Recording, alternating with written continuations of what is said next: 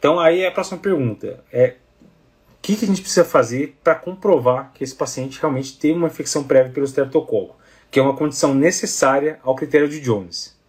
A gente já viu que ele tem dois critérios maiores, fecharia o critério de Jones, mas além dos dois critérios maiores, ele precisaria também uma comprovação que teve uma infecção estreptocócica. E aqui a gente lembra de como funciona a febre reumática. Né? Então, febre reumática, basicamente o paciente tem uma infecção por um streptococo, mais comum é uma faringomidalite mesmo. Um streptococo beta-hemolítico do grupo A de Lansfield, lá, o streptococo que, que dá bastante é, quadro de faringomidalite. E daí o corpo acaba tendo, por mimetismo molecular, daí acaba começando a se atacar. Então ele vai tentar atacar lá a proteína M da parede do streptococo e por mimetismo molecular aparece moléculas que a gente tem no nosso organismo, ele começa a atacar a própria articulação, a própria válvula, ou vai para é, ângulos da base, começa a atacar da Coreia. Então ele começa a ter um processo autoimune, ele começa a é, se autoagredir depois de um contato por uma bactéria. Então ele precisa desse contato inicial com a bactéria para desencadear esse processo autoimune, certo? Como que a gente vai conseguir confirmar então que ele teve um contato? A gente teria a opção de, de tentar achar a bactéria no momento da faringomidalite. Então tá lá com faringomidalite, faz uma cultura de orofaringe, pede antígeno, faz os testes lá na hora e descobre que teve contato com o streptococo. Na grande maioria dos casos a gente não tem isso.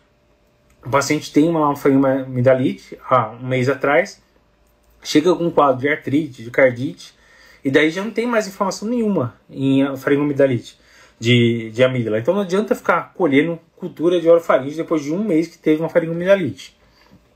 E por isso que um dos exames que a gente mais usa é o ASLO. ASLO é anti-streptolizina O. Seria um exame que vai mostrar que ele já teve contato com o streptococo, geralmente no, nos últimos seis meses. Em alguns casos até um ano, mas em geral é até seis meses. Então aí vai uma das perguntas mais importantes. ASLO positivo, quer dizer que o paciente tem febre reumática? A resposta é não e muita gente acha que sim.